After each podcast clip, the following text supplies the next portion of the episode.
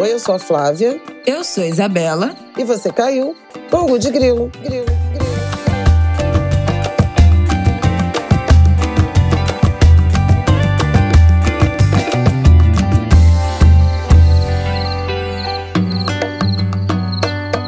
Oi, gente, tudo bem? Boa terça-feira para vocês. Ango de Grilo no ar, episódio 145. Tudo bem, Flavel? Tudo bem, tô melhorando aí da, dessa gripe aí, demais essa onda. Nossa de Senhora. gripe. Nossa, que temporada horrível. Episódio Mas tudo bem, reencontrei o voz. mar do Rio de Janeiro esse, esse fim de semana, esse domingo. Nem lembrava mais a última vez que eu tinha ido à praia no Rio de Janeiro. Que carioca. Fui celebrar minha amiga Raquel e foi incrível. Raquel Vita, minha querida amiga, que fez aniversário e resolveu festejar num domingo de praia no Leme. Arrasou. Fala assim perto do microfone, só pra eu ver você tá. Alô, alô, alô. Não, assim mesmo, pra eu ver Alô. se tá pegando no microfone. Oi, oi, oi, oi. Tá. Oi, oi, oi. Oi, oi, oi, oi. Bom, gente, episódio 145 no ar. Hoje a gente vai começar fazendo, enfim, mais uma fala, né, sobre a chacina que aconteceu no complexo do Alemão.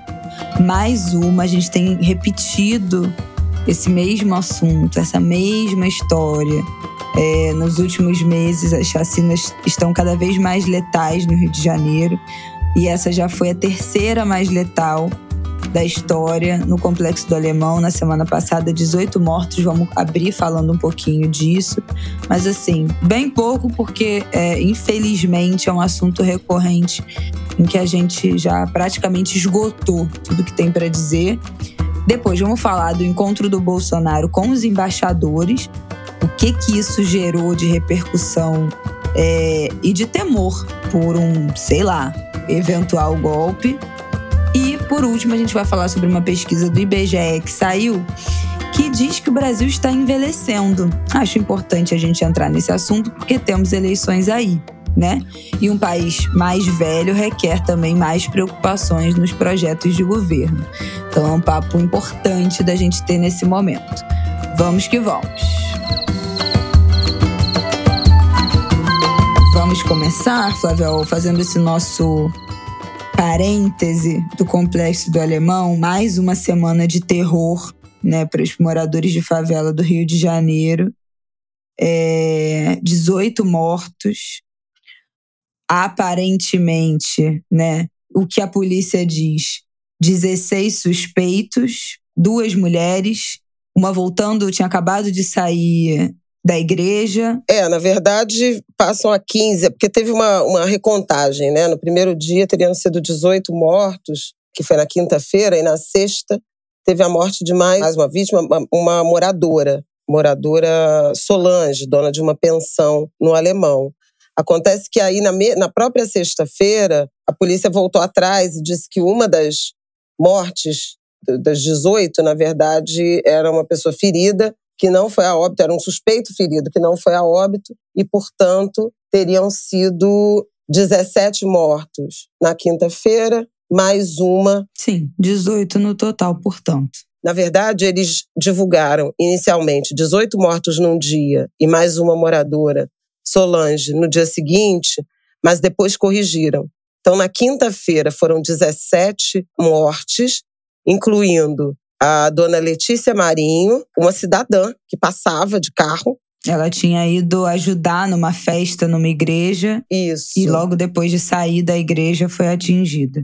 Exatamente, estava com um namorado e um primo no carro. E um policial, um cabo da PM, Bruno de Paulo, que deixou viúva, dois filhos. Inclusive, a mulher dele, Lídia, deu um depoimento muito forte, muito comovente, muito duro de ouvir, assim como a Jennifer, filha da Letícia Marinho, também deu. As duas no IML, na sexta-feira, falando desse ambiente de violência. E o cabo Bruno era pai de dois meninos, um com autismo severo, o mais velho, e outro com um autismo leve. Não sei se, não sei se o termo é preciso. É, hoje em dia esse. não tem, né? Agora a gente expressão. fala em nível de suporte. Suporte 1, 2, É, Quem 3. usou pra- esse termo foi a mãe, né? Sim. Ela usou esse termo na entrevista. mas para ver o tamanho do, do drama né, e dessa situação. E a Jennifer, filha da Letícia, também muito desesperada e muito inconformada, ela contou que perdeu a avó 12 dias antes e, na sequência, perdeu a mãe. Por nada, né? Além disso, mais 15 suspeitos Assim, é assim que a polícia se refere, né? Quando aplica essa pena capital. Assassinados, executados, né? Execução sumária, esse justiçamento, esse modelo de política de segurança. E no dia seguinte, teve mais uma morte Solange, moradora também do, do Alemão, que foi baleada quando saía para comprar pão. Então, assim, é, é tudo uma tragédia, né? A Solange Mendes tinha 49 anos. O Jacarezinho também foi a mesma coisa. Começa a operação, aí logo no começo da operação morre um policial, no caso da do Jacarezinho do ano passado, né? Ano passado foi. Foi, foi um policial civil. Foi maio de 2021, Jacarezinho, 28 mortos. André Frias, o inspetor. E esse ano, agora, foi desse do, do alemão, foi o policial militar, o Bruno, então, essas mortes logo pela manhã, e aí depois a gente. Bom, quem, quem é do Rio de Janeiro, quem acompanha esse noticiário, sabe que se morre um policial, depois a polícia entra para passar o rodo matar o máximo de pessoas que, que conseguirem para vingar né, essa morte. É, eles chamam, muitos moradores denunciaram isso, que é chamado aqui de Operação Vingança, mas foi uma operação super, ultradimensionada, né, com resultados pífios. pífios né? Como sempre. A Isabela falou, quatro maiores chacinas na capital foram 28 mortos no Jacarezinho em maio de 2021, 24 mortos no Complexo da Penha, Vila Cruzeiro, em maio de 2022, um ano depois, foi recente. A gente tem algo de grilo falando disso, por isso até não vamos nos, nos alongar. Uma operação que deixou 19 mortos no Alemão em junho de 2007 e agora essa que deixou uh, ah, 18 mortos, 18 vítimas.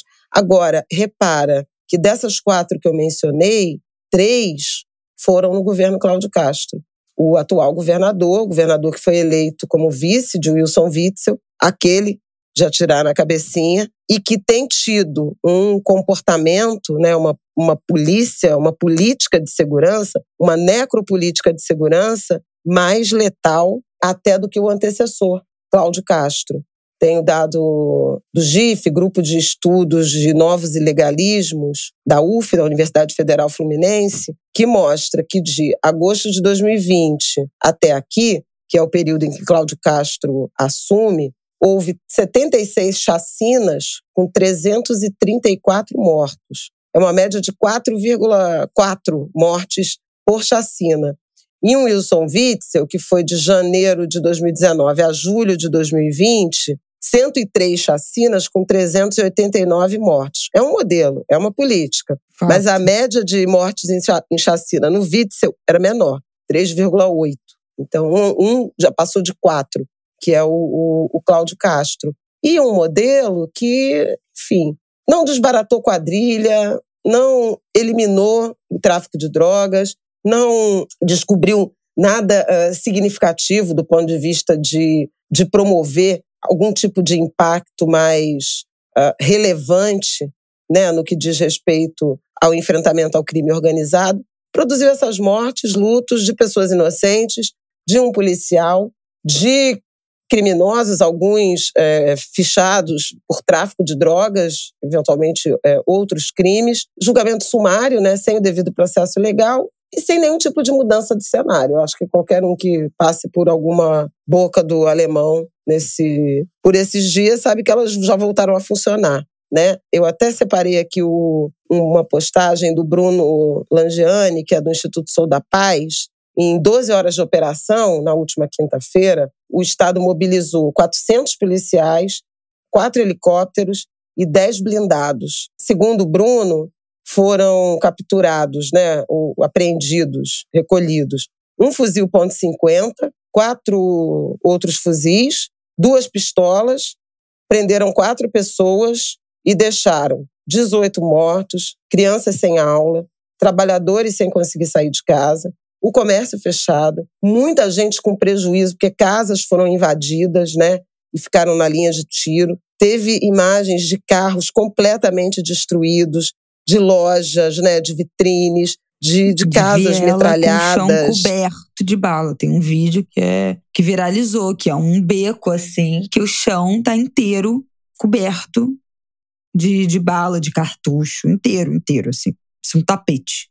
É muito confronto, é muito investimento, é muito desejo desse tipo de operação tão uh, violenta, né, para pouco resultado. O presidente da República lamentou somente a morte do Cabo Bruno e foi perguntado sobre se não ia se solidarizar com a, com a família das outras vítimas. E ele disse para os jornalistas: você que se solidarize com essas pessoas, tá ok? Se solidarizou somente com o, a família do Cabo Bruno, a quem ele chamou de irmão paraquedista. Agora, eu questiono até essa solidariedade. A solidariedade seletiva né, de Jair Bolsonaro já é conhecida, isso tem acontecido em outras situações de mortes trágicas ou não, mas repara que um presidente, um líder político que tivesse verdadeiramente preocupado com a vida, com a segurança, com a preservação da vida das forças policiais que ele, em tese, representa e defende, não aprovaria esse modelo de política de segurança, que, que deixa os policiais em risco. Claro. A gente perde policial, assim, numa escala inaceitável, né? é, o Rio de Janeiro. Então, é assim, é uma contradição em si. O governador também não lamentou a morte de moradores, só do policial, disse que o modelo é esse mesmo. Mas eu acho muito impressionante você se preocupar com a vida dos policiais e insistir nesse modelo. Né? É, inclusive, um irmão do Cabo Bruno fez essa, essa indagação na despedida dele.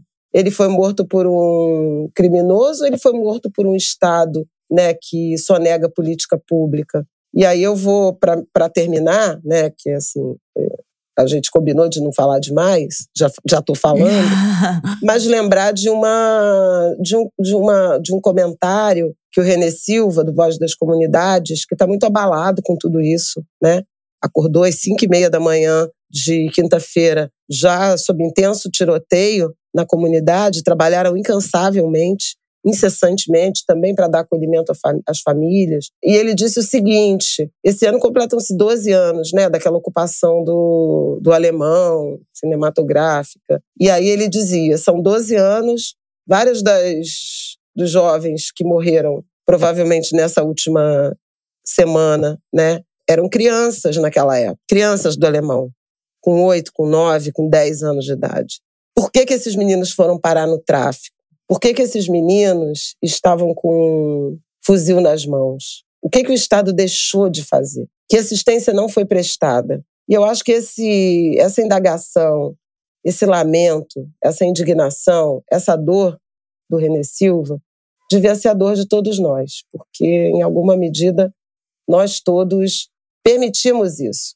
Aliás, uhum, a Isabela, a claro. época né, da, da ocupação do alemão, a gente fre frequentava muito, né? Eu levei a Isabela para festas, inauguração de árvore de Natal. Naquele momento tinha uma euforia. A Isabela conheceu o Renê muito novinha e, e vários meninos também, né?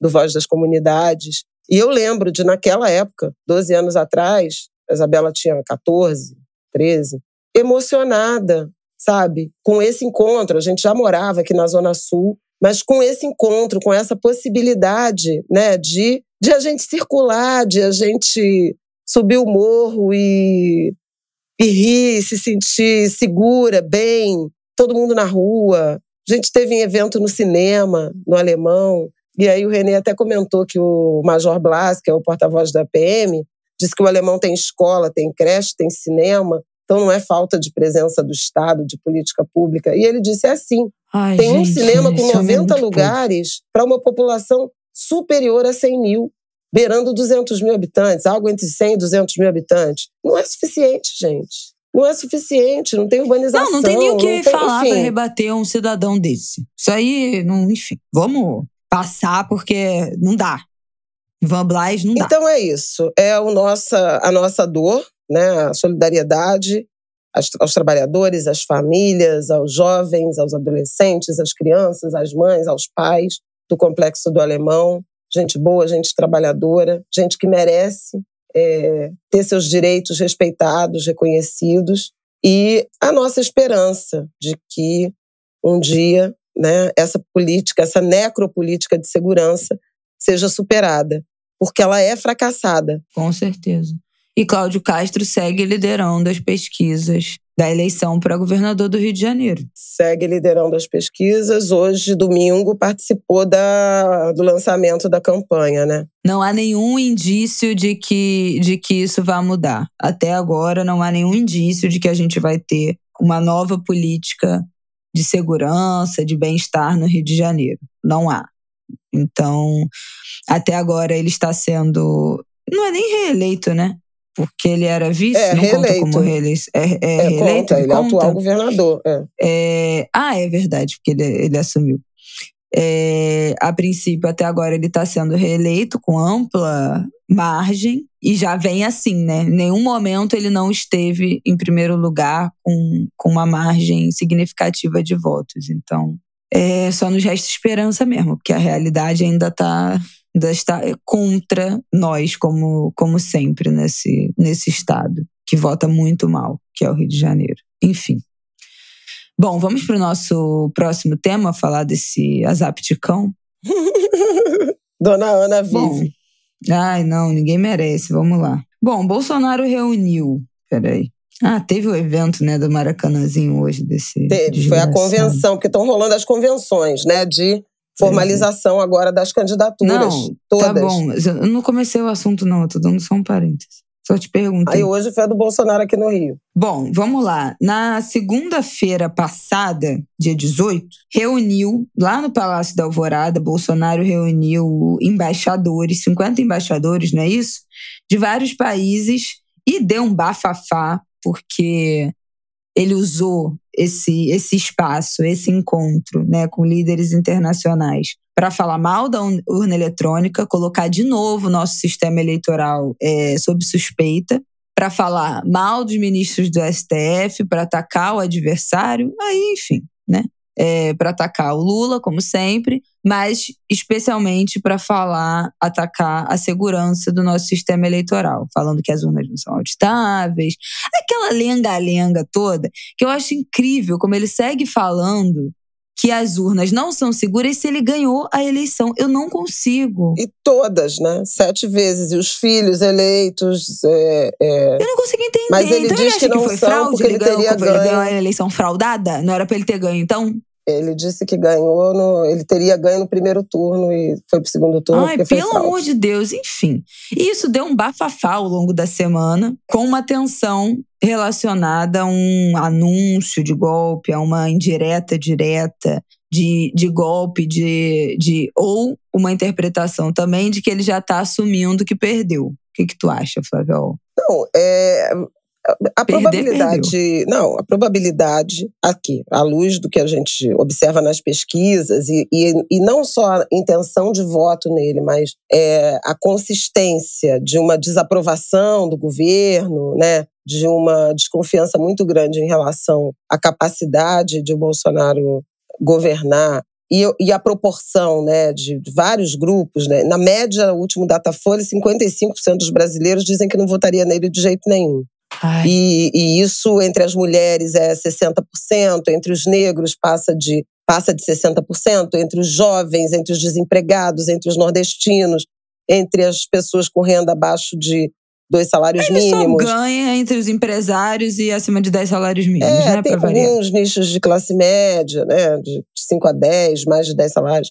Enfim, aparentemente é irreversível. Mas a gente teve, e já falou, quem quiser voltar para ouvir o, o Angu da semana passada, eu acho, né, que foi da PEC dos 41 bilhões e 200 milhões, Uhum. tem um investimento grande em relação a isso. A gente vai efetivamente ter, você ouviu no Angu e O da tá tudo PEC foi do dia confirmando. 5 de julho. Foi o episódio 142, já tem três semanas. Tá, mas a semana passada, então, a gente falou da gasolina e da deflação, né? É, Isso. vai acontecer. Vai ter deflação em, em julho, inclusive porque o efeito da, da redução do ICMS na gasolina e depois a Petrobras, o, o petróleo caiu no mercado internacional, então é, a Petrobras aplicou mais uma queda, mais primeiro, a primeira queda no preço da gasolina nas refinarias esse ano. Então a gasolina realmente caiu para caramba, está muito mais barata que o leite, está mais barata que o diesel, que são as, as escolhas políticas, eu não, não vou repetir. leite é brincadeira. Mas enfim, a gente já falou disso repetir, na semana é. passada. É. Então vai ter, de fato, uma redução na inflação, vai ter é, o pagamento da, das próximas parcelas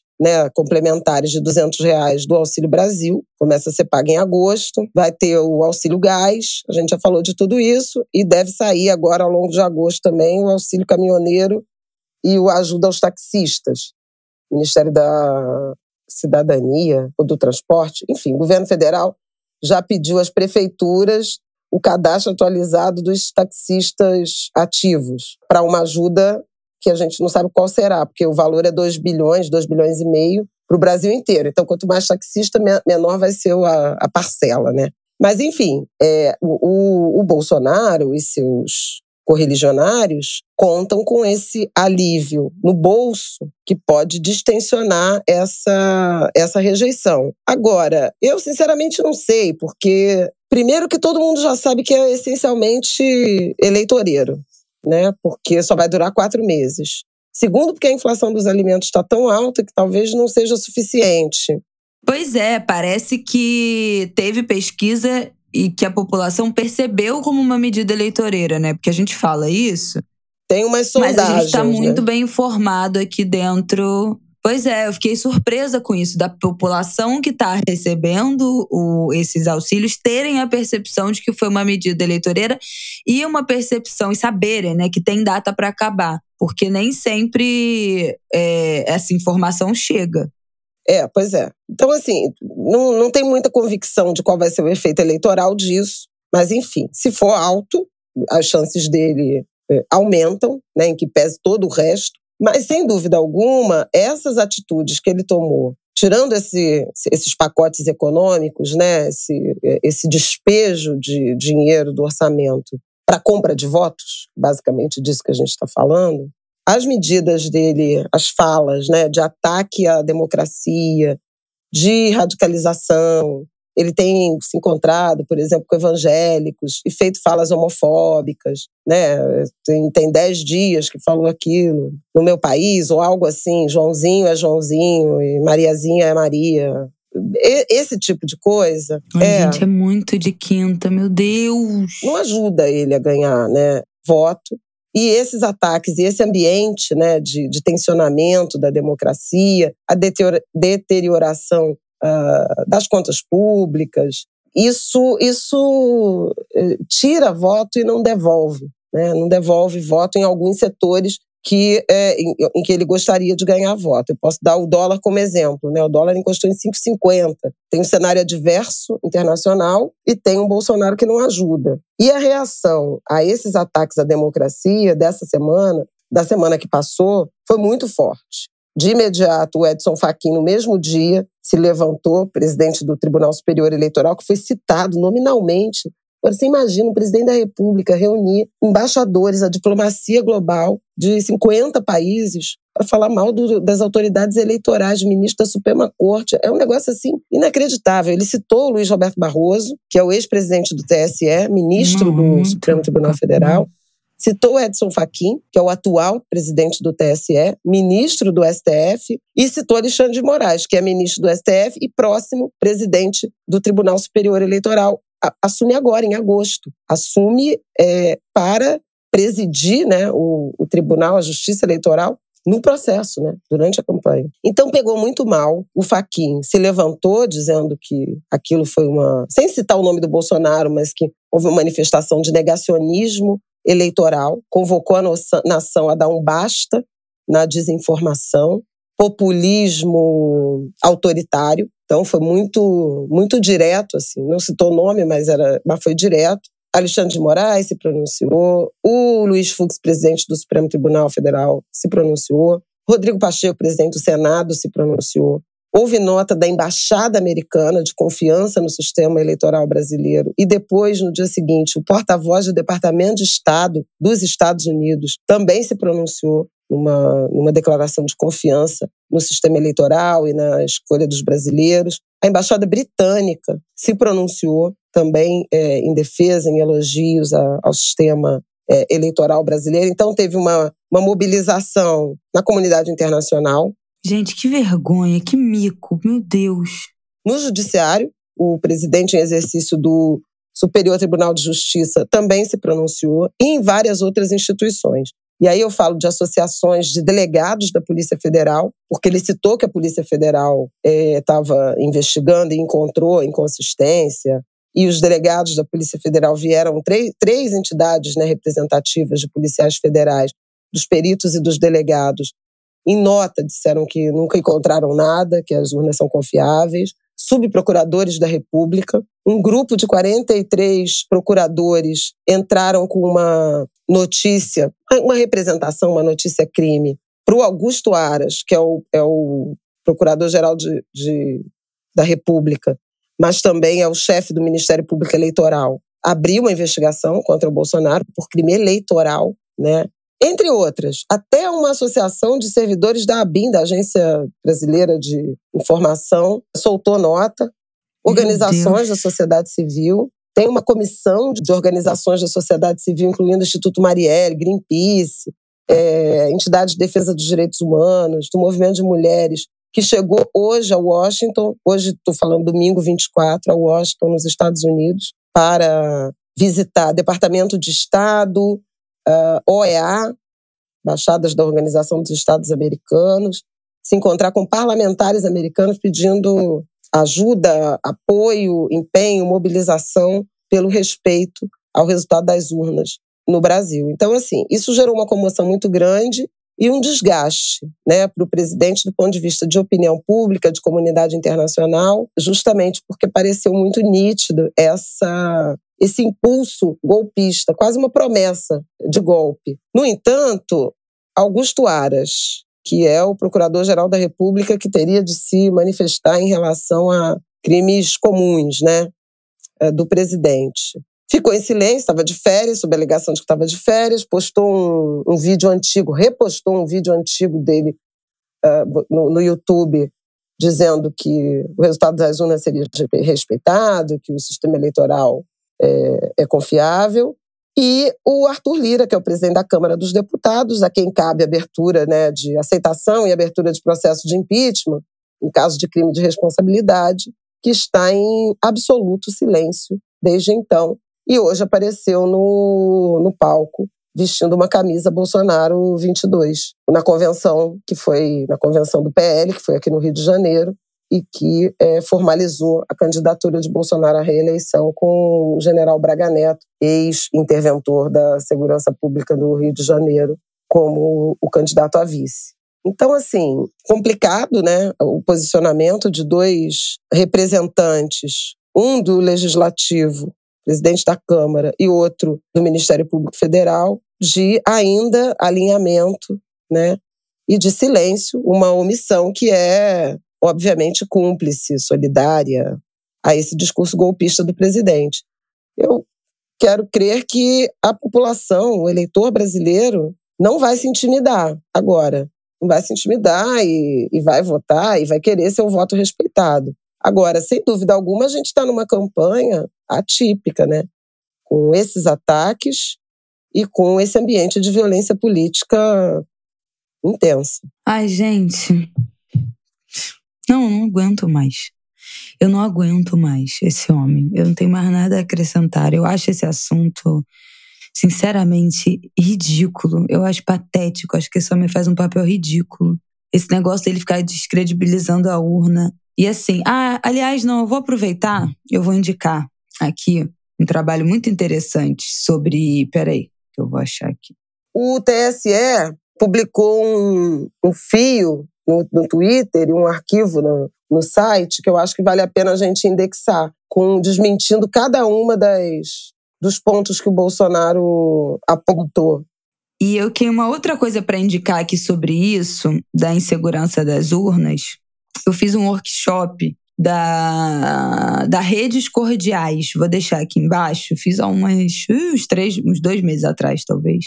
Felizmente não consegui fazer com tanta atenção quanto eu gostaria, porque eu, era o horário da ida para creche, então eu fiquei meio ouvindo, meio arrumando a criança. Mas a gente teve, em uma das aulas, eles falam muito sobre educação midiática, como eles chamam, né, para influenciadores e para estar nas redes sociais. Então, os workshops deles são para treinar pessoas que trabalham com redes sociais. Tem vários temas, mas esse que eu fiz era para falar sobre esse momento de eleição, sobre fake news e sobre o sistema eleitoral. A gente teve uma aula muito interessante falando sobre exatamente sobre segurança da urna eletrônica. Eu vou deixar aqui, eu vou ver se eu acho o post na rede deles ou se eu acho o conteúdo certinho, mas a gente teve uma, uma super aula falando de como é que como é que funciona uma urna eletrônica, quais são todos os pilares de segurança da urna eletrônica, é, por que, que a urna eletrônica não é, é violável,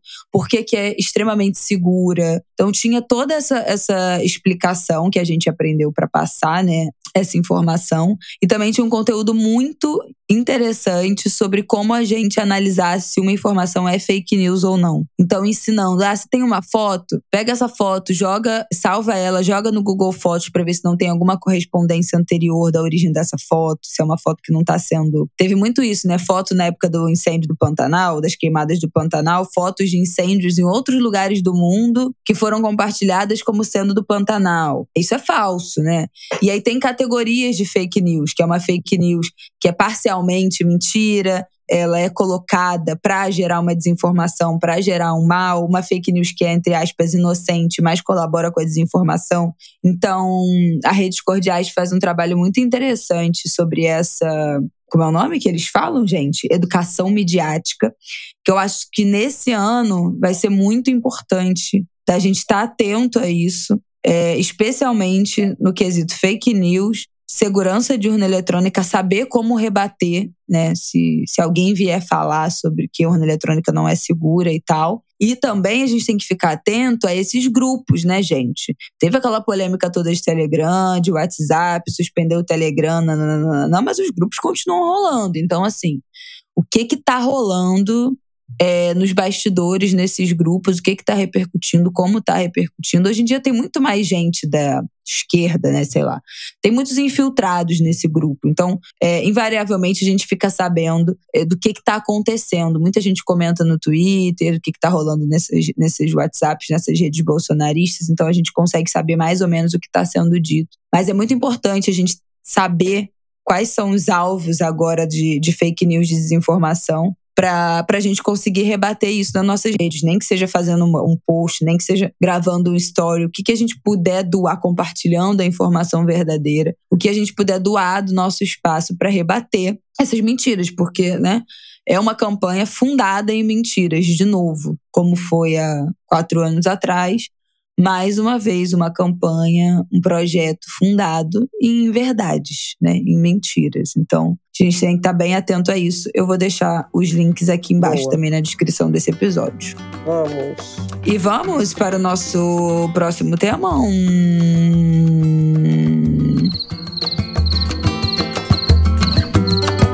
Olha só. PNAD contínua, Pesquisa Nacional de Amostra Domiciliar é isso, Fabio? É, pesquisa Nacional por Amostra de Domicílio, a contínua 2011. 2021, aliás. Falei certa a sigla? Amostra de domicílios, não é domiciliar.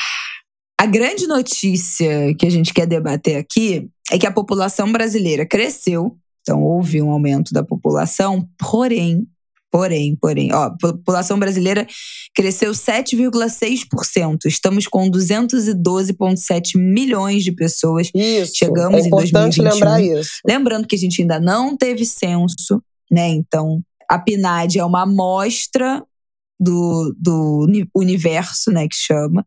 Então, a PNAD entrevista Deixa eu ver se tem aqui quantas pessoas foram entrevistadas.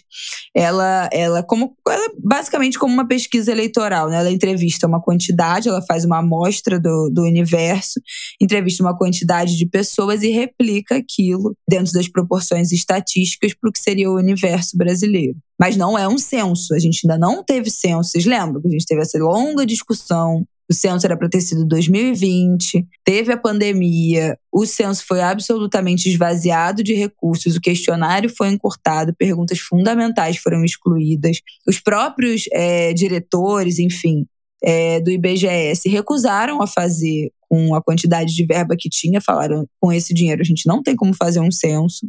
E o censo foi sendo adiado. E vai rolar esse ano? Não, né? Vai, vai ter agora, gente. Agosto. Já estão em treinamento. Começa em agosto. Não, concursado. Concursado. Vai ter, mas, ah, mas repara, bom. o último então... censo foi 2010. Nós estamos em 2022. Não, é então, um assim, absurdo. é importante esse, esse perfil, esse desenho né, de perfil populacional que a PNAD contínua 2021 mostrou, mas tem estimativas que estão sendo feitas de tamanho de população e tudo mais, que estão baseadas num ritmo de crescimento populacional pré-pandemia. E ninguém tem nenhuma dúvida de que a pandemia influenciou fortemente né, o, o comportamento da população, inclusive porque houve um, um, excesso de mortes, e isso, obviamente, mexe com a, a esperança de vida e tudo mais. De qualquer maneira, é o que a gente tem de mais consistente, né, em termos de perfil da nossa da nossa população. Atualizado, né? Então é interessante porque aí o IBGE é, fez essa essa análise, né, das características da população brasileira, característica dos moradores a partir aí, com base na PNAD contínua anual. E é um, é um país que está envelhecendo, né? as principais conclusões são de o número de pessoas abaixo de, com menos de 30 anos de idade, caiu entre 2012 e 2021, caiu 5%, e a população brasileira, de modo geral, cresceu mais de 7%. Então veja que a gente está envelhecendo. Em 2021, 56% da população tinham 30 anos ou mais. Em 2012, quer dizer, 10 anos antes, né? Que é inclusive, né? Era, esse percentual era de 50,1.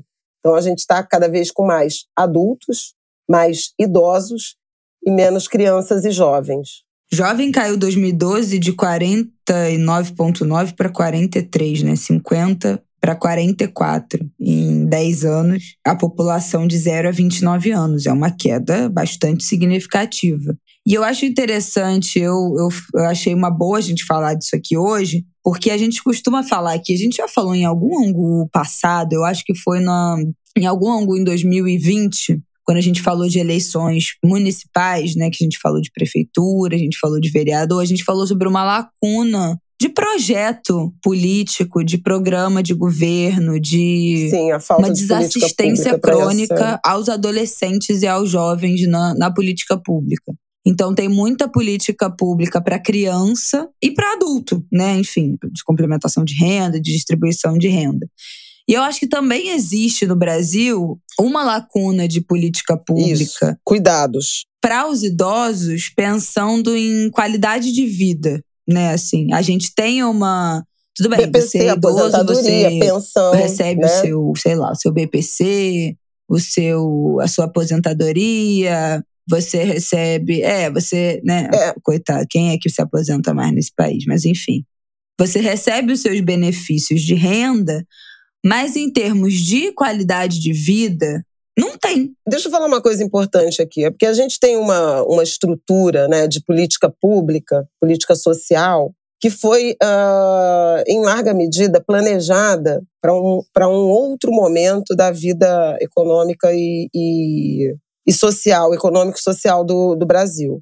Primeiro, é um arcabouço de, de políticas, de benefícios, de direitos que se relacionam ao trabalho formal, ao trabalho com carteira assinada férias, 13 terceiro, fundo de garantia, auxílio doença, né, o vale transporte, o vale alimentação, enfim, são todos benefícios intimamente associados, ou em alguma medida, alguns deles obrigatórios, para trabalhadores com carteira assinada ou com algum tipo de formalização, pagando INSS é, como autônomo. Licença maternidade, né? É, então você tem benefícios sociais muito associados né, é, ao trabalho formal. Você tem proteção aos idosos, também vinculados à previdência social, ao trabalho, à aposentadoria, à pensão e à política social de, de baixa renda, né, em situação extrema, que é o BPC, voltada para os idosos. E aí você, é, especialmente depois da Constituição né, de 88,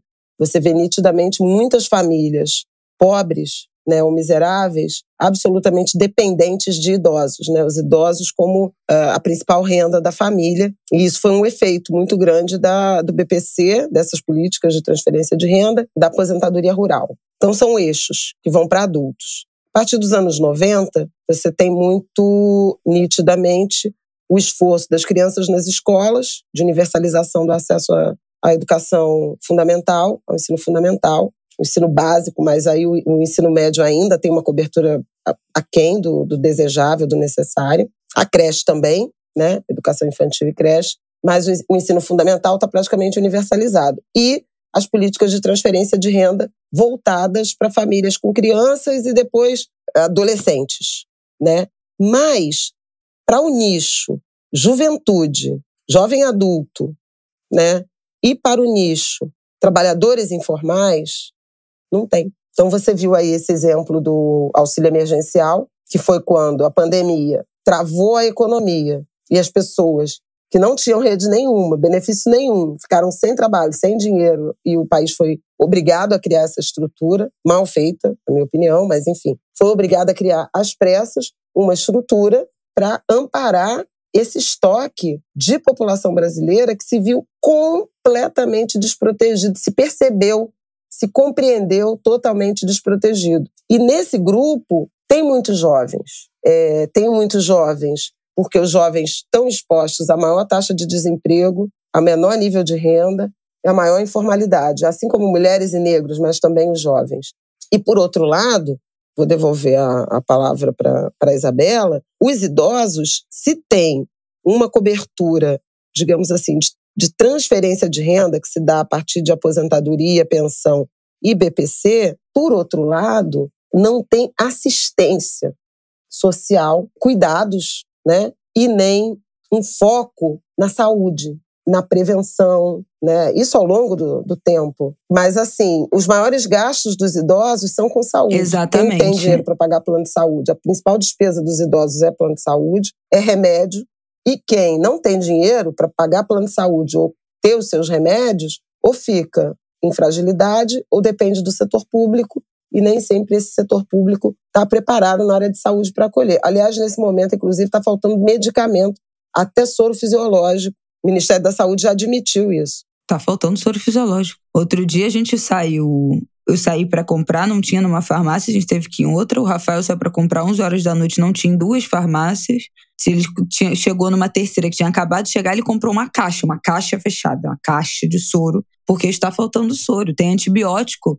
Eu sigo vários pediatras nas redes sociais que recebem relatos de que as pessoas, os filhos estão doentes, precisam de antibiótico não acham antibiótico. Tem gente abrindo grupo em Facebook, tentando achar alguém que tenha um antibiótico para dar para o filho, porque em, em, vários lugares do, do Brasil está em falta antibiótico, assim, para criança. Não tem pediátrico, não tem. Nesse momento né, de inverno, outono, as infecções respiratórias, tudo isso que a gente já sabe. Mas o que eu quero falar dos idosos é, você falou isso da, da pouca assistência um acompanhamento de saúde, né? A gente sabe que existem projetos de assistência primária, de agentes comunitários de saúde, os postos de saúde que vão até a casa de muitos idosos, né, para fazer o acompanhamento de saúde. Mas, por mais que esse seja um acompanhamento que, que é da, da atenção básica primária, né, o primeiro estágio, você cuida da saúde não, e não necessariamente para naquele momento já tratar a doença, não é uma emergência, não é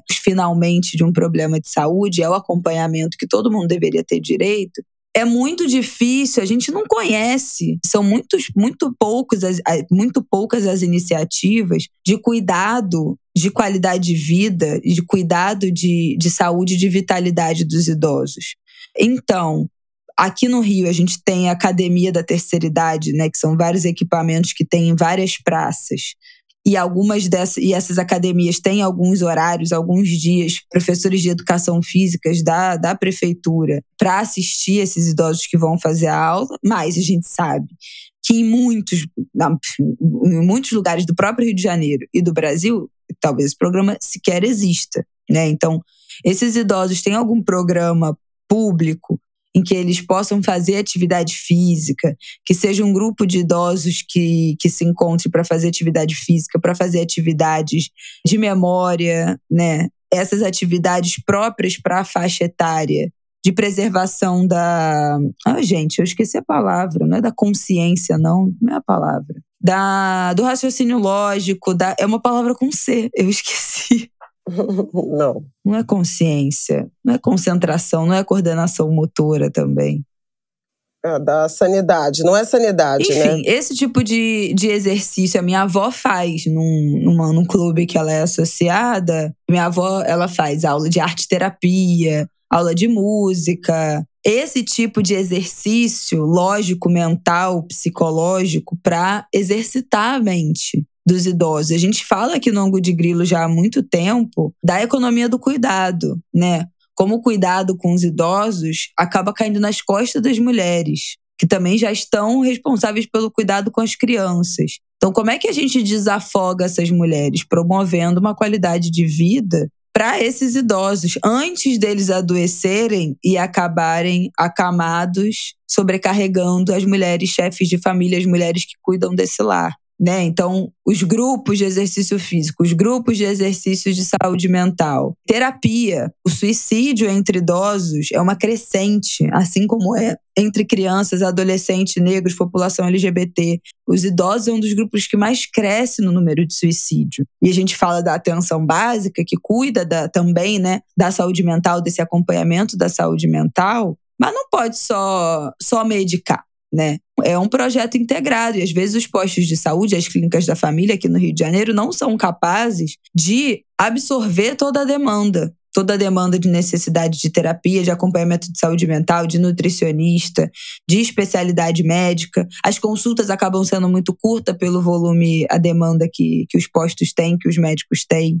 Então, existe uma lacuna muito grande no cuidado, na atenção na promoção de qualidade de vida, não só de saúde, mas de qualidade de vida desses idosos. É um, é um momento psicologicamente muito sensível, né? Que você vai começar a perder os seus amigos, você perde familiares, você fica mais sozinho, seus filhos, seu, seus netos ganham outras atribuições, não ficam mais tão próximos. Então é um momento que pode ser de muita solidão. E é importante esse cuidado global. E a gente não tem isso como política pública. Aqui no Rio, algumas universidades, algumas faculdades têm alguns programas voltados para terceira idade. Então a UERJ tem a UNAT, que, né, que é a Universidade da Terceira Idade. Veiga de Almeida, também ali no, na região do Maracanã.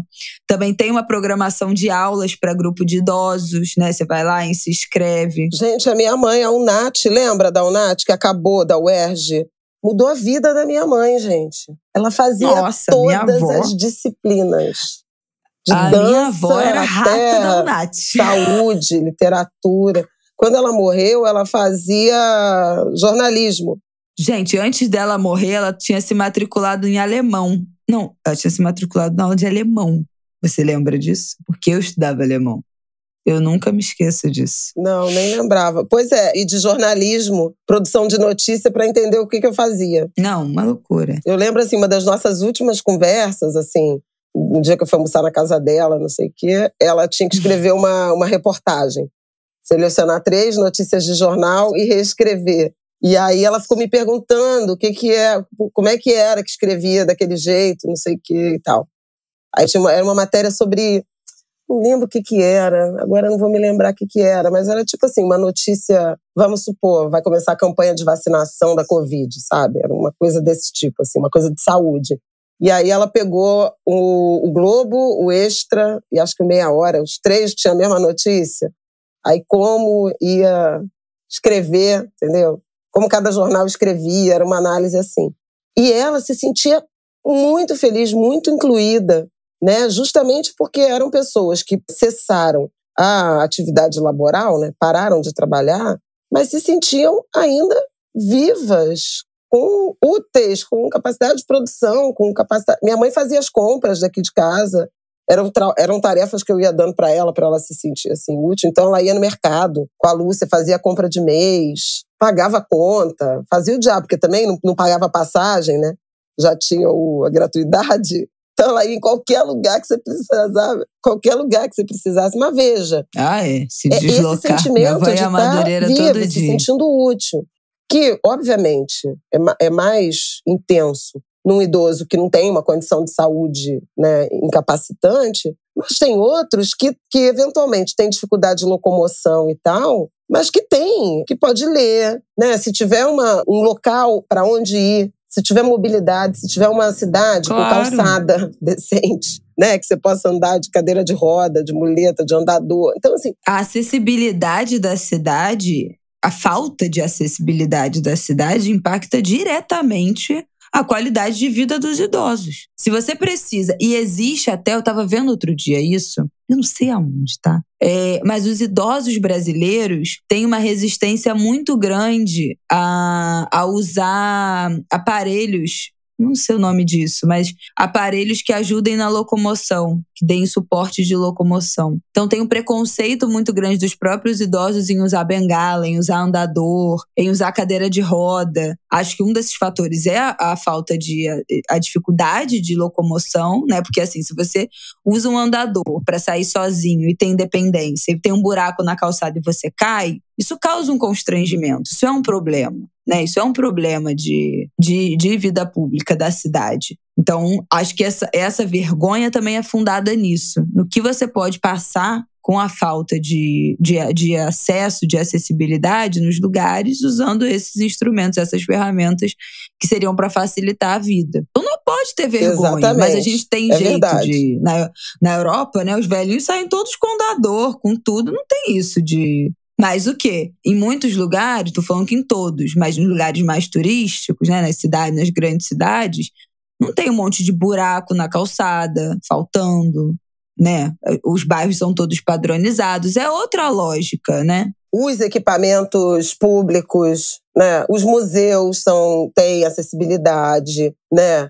Os centros culturais, é, os monumentos turísticos. Então, assim, também faz diferença. E isso realmente é algo que precisa ser pensado em termos de política pública numa sociedade, num país que está envelhecendo.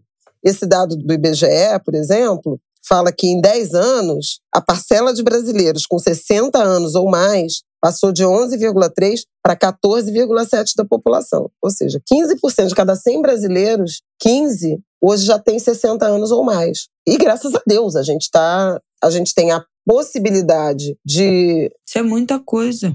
Sim. Exatamente. A longevidade aumentando. Isso é um medidor de, de índice de desenvolvimento humano, né?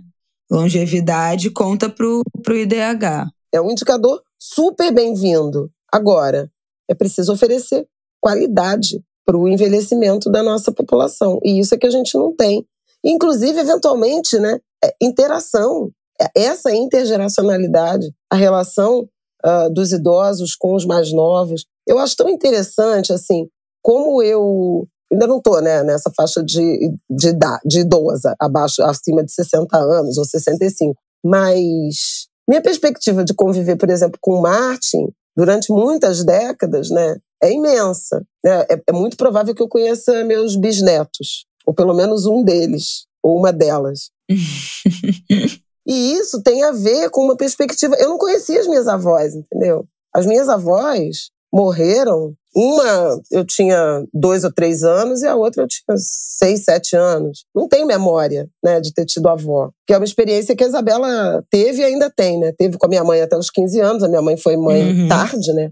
Acima dos 30. Mas a Isabela tem uma relação incrível com a avó. E essas relações dos avós com os netos são relações muito intensas, muito bonitas, né? Essa perspectiva de conviver com as avós. E imagina a perspectiva de conviver com uma avó lúcida, saudável. Claro. Gente, a minha avó, ela, ela ficou durante a pandemia sem essas aulas que ela faz né, de, de arte terapia. Ela fazia, quando o marido dela ainda era vivo e, e ele estava adoecido, ela fazia aula de uma aula especial para os cuidadores, para quem cuidava de idosos adoecidos. Isso era muito importante, porque eram todas pessoas, mulheres, né, claro, é, que cuidavam de seus maridos doentes, e ali era um espaço para elas conversarem, para elas abafarem, para elas trocarem das dificuldades daquele momento e serem acompanhadas por uma, por uma profissional, por uma psicóloga. Aí ela fazia aula de música, já fez um rap na aula de música, já gravou.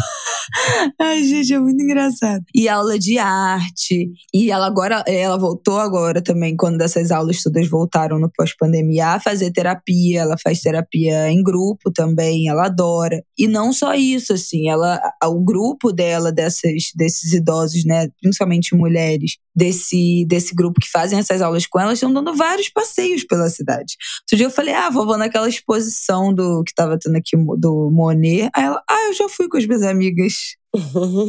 Está indo, foi no Jardim Botânico, foi no Parque Lage, está dando vários rolês, assim. E é uma pessoa que não teria coragem de fazer esse tipo de passeio sozinha. E tá num momento de vida que é isso, entendeu? Eu que era neta mais presente, que a gente sempre, que eu tava sempre junto, que eu sempre encontrava, agora eu tenho a minha, né? Eu tenho meu filho. Então eu tenho outras atribuições. Então, o caminho natural, né, é a gente ir, cada um ir ali cuidando da sua vida. E os idosos ficam, vão, vão ficando em outro lugar. E ter esse grupo é muito importante para ela ter coragem de, de fazer um passeio, de cruzar um, a cidade para ir para outro lugar acompanhada, de não ter medo de pegar um transporte sozinha. É, então, isso é muito importante. E ainda é básica, praticamente inexistente, assim. Eu sei que na Tijuca tem um lugar da prefeitura que, que tem esse, essas atividades para os idosos, mas são pouquíssimos lugares aqui no Rio que oferece isso, e é isso que a gente está falando, numa população que está envelhecendo. Então, acho que a gente já falou aqui,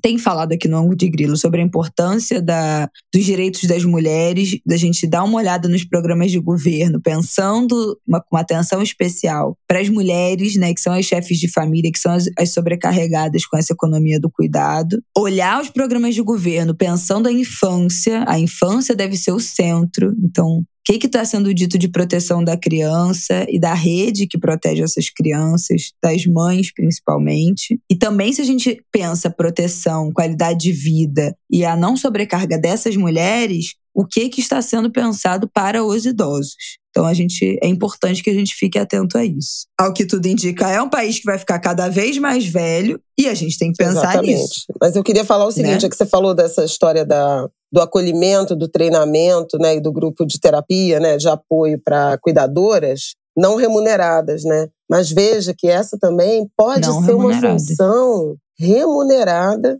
né, e que daria dignidade, renda, né, trabalho e renda essencialmente para mulheres. Então você tem um número, Sim, tem a, a, segurança financeira, independência. A, a Ana Amélia Camarano, que é uma demógrafa do IPEA, né, Instituto de Pesquisa Econômica Aplicada, ela estuda muito envelhecimento há muitos anos. Conheço, conheço ela há quase 30 anos, quase todo o meu tempo de jornalismo. E ela fez um trabalho estimando, eu acho que são 400 a 500 mil cuidadoras não remuneradas de idosos no Brasil. Você imagina o tamanho né, de uma. Ela fez uma estimativa, enfim, por, com, com, base aí é, nessas pesquisas domiciliares.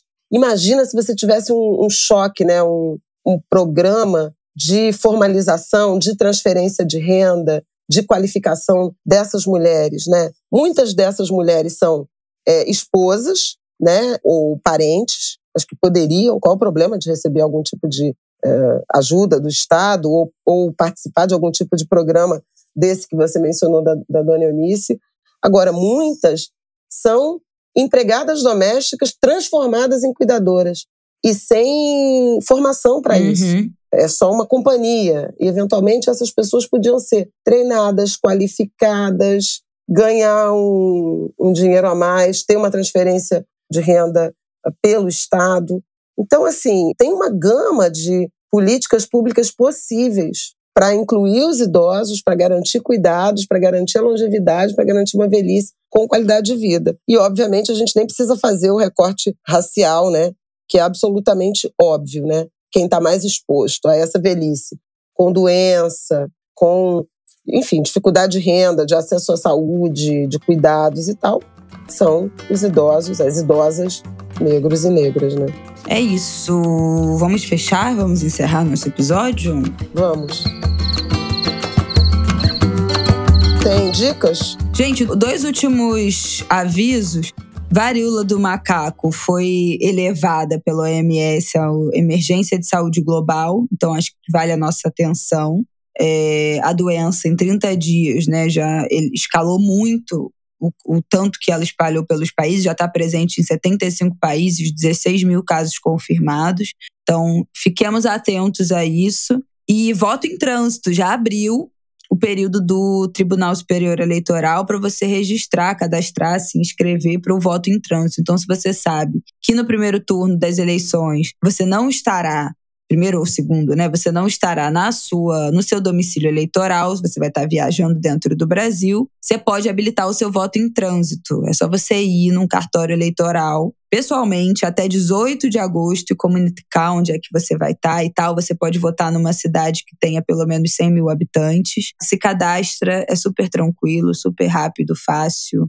Não é virtual dessa, desse, nesse momento, mas até 18 de agosto você pode habilitar seu voto em trânsito. Se você estiver fora do país, você não pode votar. Mas se você morar fora do país e estiver no Brasil, você pode. É, se o seu domicílio eleitoral for fora e você estiver no Brasil, você pode, mas se o seu domicílio eleitoral for aqui no Brasil e você estiver viajando, aí não pode, tá? Mas qualquer lugar, em qualquer estado que você esteja, você vai poder votar. Vou deixar aqui o site que tem todas as informações do site do TSE também aqui na nossa sinopse, para você se informar sobre o voto em trânsito, como regularizar isso aí, para você não deixar de votar nessas eleições. Então, o que, que eu tenho de indicação?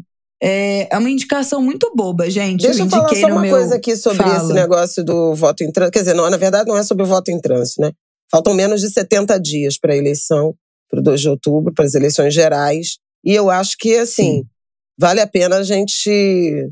É, tem falado muito da eleição presidencial, mas acho que é há tempo né, de analisar o perfil dos candidatos ao Senado de, de cada estado o perfil de candidatos, de candidaturas a deputado federal, a deputado estadual, a governador. É, me chamou a atenção é, né, essa semana, porque saiu pesquisa eleitoral aqui para o estado do Rio de Janeiro. Na espontânea é quando o, o Instituto avalia né, o, o, o grau de, de, envolvimento do eleitor com a, a campanha. No caso do Rio, 20% dos eleitores disseram que ainda não sabem em quem vão votar para presidente. Então, significa que tem um engajamento muito grande né, dos que uh, já sabem, já têm uh, decisão, independente de poder mudar ou não, mas já, já estão envolvidos com esse debate. Para governador no Rio de Janeiro, 60% não sabem, e para senador, 71% não sabem. 71% a 72%. Mais de 70% não sabem. Então, assim, é um engajamento muito baixo para 70 dias.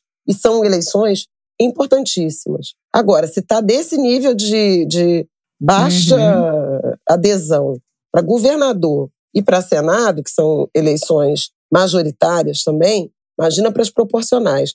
Então, acho que vale muito a pena, né? Começar a mapear pelo seu perfil político-ideológico, o partido que você tenha simpatia as candidaturas que te representam.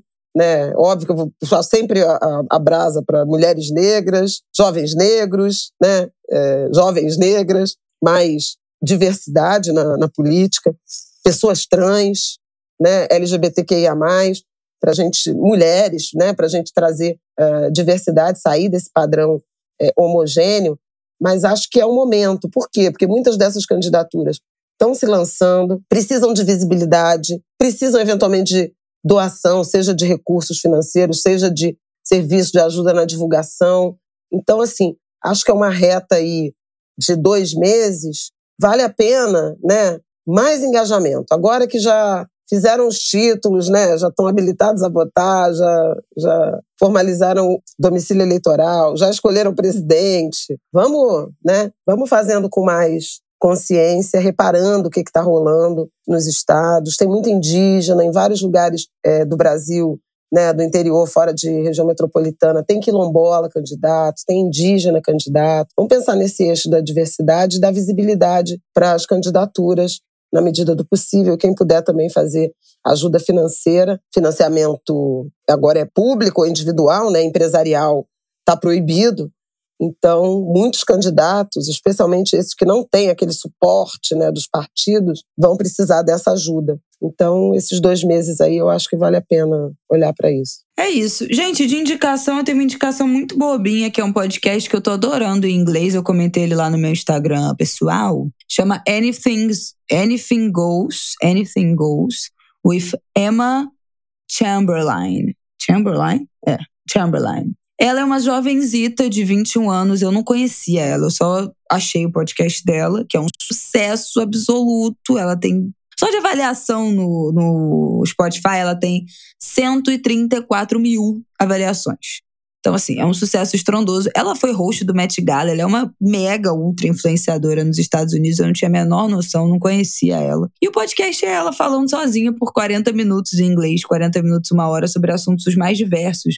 O último foi cirurgia plástica, tem um sobre é, produtos de saúde, wellness, tem um sobre fazer da sua casa um lugar confortável, sobre álcool, sobre maconha, sobre, enfim, sobre autoimagem, autoestima, assuntos variados ela falando sobre isso, mas é meio gostosinho, principalmente para quem tá querendo ouvir coisas em inglês para treinar o inglês, porque ela fala bem devagar e ela tem uma dicção muito boa. Então, mesmo se você não for fluente, você vai conseguir entender. E aí pode ser um meio de você ali treinar seu ouvido e ir treinando seu inglês. Recomendo também, vou deixar o nome aqui embaixo. Eu quero indicar duas coisas da Globo News, viu, gente? A Sabatina, vocês já estão todos convidados para assistir, segunda, terça e quarta. Simone Tebet, André Janones e Ciro Gomes. Lula e Bolsonaro não aceitaram o convite, mas eu queria convidar vocês a assistirem a entrevista da Raquel Krahembu, correspondente em Washington, com Volodymyr Zelensky, presidente da Ucrânia. É a primeira entrevista Pois é, tá tendo é, no Fantástico, é a, primeira a gente entrevista perdeu. do Zelensky a, uma, um veículo de comunicação, um jornalista é, latino-americano, no caso latino-americana,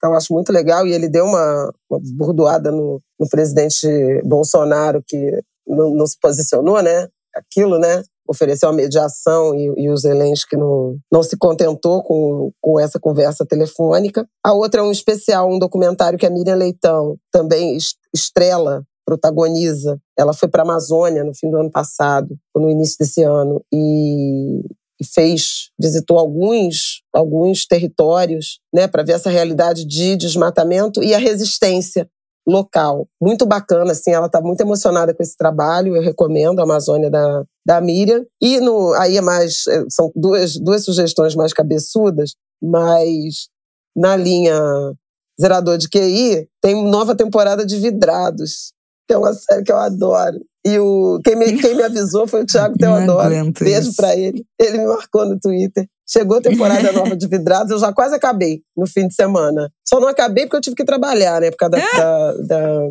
Meu Deus. Vidrados é um reality da Netflix que as pessoas fazem esculturas em vidro. É muito maravilhoso. E é uma competição. É muito maravilhoso. Você não acredita. e agora tem uma, uma outra estética. São vidros foscos sabe? Que imita assim a textura da pele. Nossa, é muito legal. Eu nunca tinha. Juro que eu. Olha, eu vejo esse programa desde a primeira temporada. Socorro. E eu penso assim, gente. Será que tem algum lugar no Rio de Janeiro que eu pudesse experimentar isso, de soprar vidro? É que eu sou muito ruim, assim, de desenho. Normalmente as pessoas desenham bem, né? Ah, você queria soprar vidro? Não, Achei que você comprar, queria comprar um vidro. Não, não você quer fazer um vidro. Eu falo assim, porque, gente, aquilo é tão incrível. Você pega um bastão Deus, de um negócio, vai vidro, misturando, gente. você vai formando as cores. Tem altas técnicas, um calor de matar, são fornos de mil graus. É um negócio muito impressionante. Deus me livre. Quem tiver Netflix, eu super recomendo. Estreou também na Paramount, Adriana Imperador. É minha próxima é a minha próxima série. Eu comecei a ver, ver, eu vi eu vi os primeiros minutos do primeiro episódio. Gente, eu amo Didico num grau. Crush, ó. Crush há muito tempo. Ó, oh, ai meu Deus, o crush dela. Bom, vamos, vamos. Esse a gente comenta semana que vem ou na outra. Eu tô louca tem. pra ver. Eu não tenho Paramount Plus, você tem? Eu tenho. Vou roubar tua senha. Paramount, não ouve isso. Vem ver comigo. É isso, gente. Até semana que vem. Boa, boa semana para vocês. E terça que vem estamos de volta no Xango de Grilo, tá bom?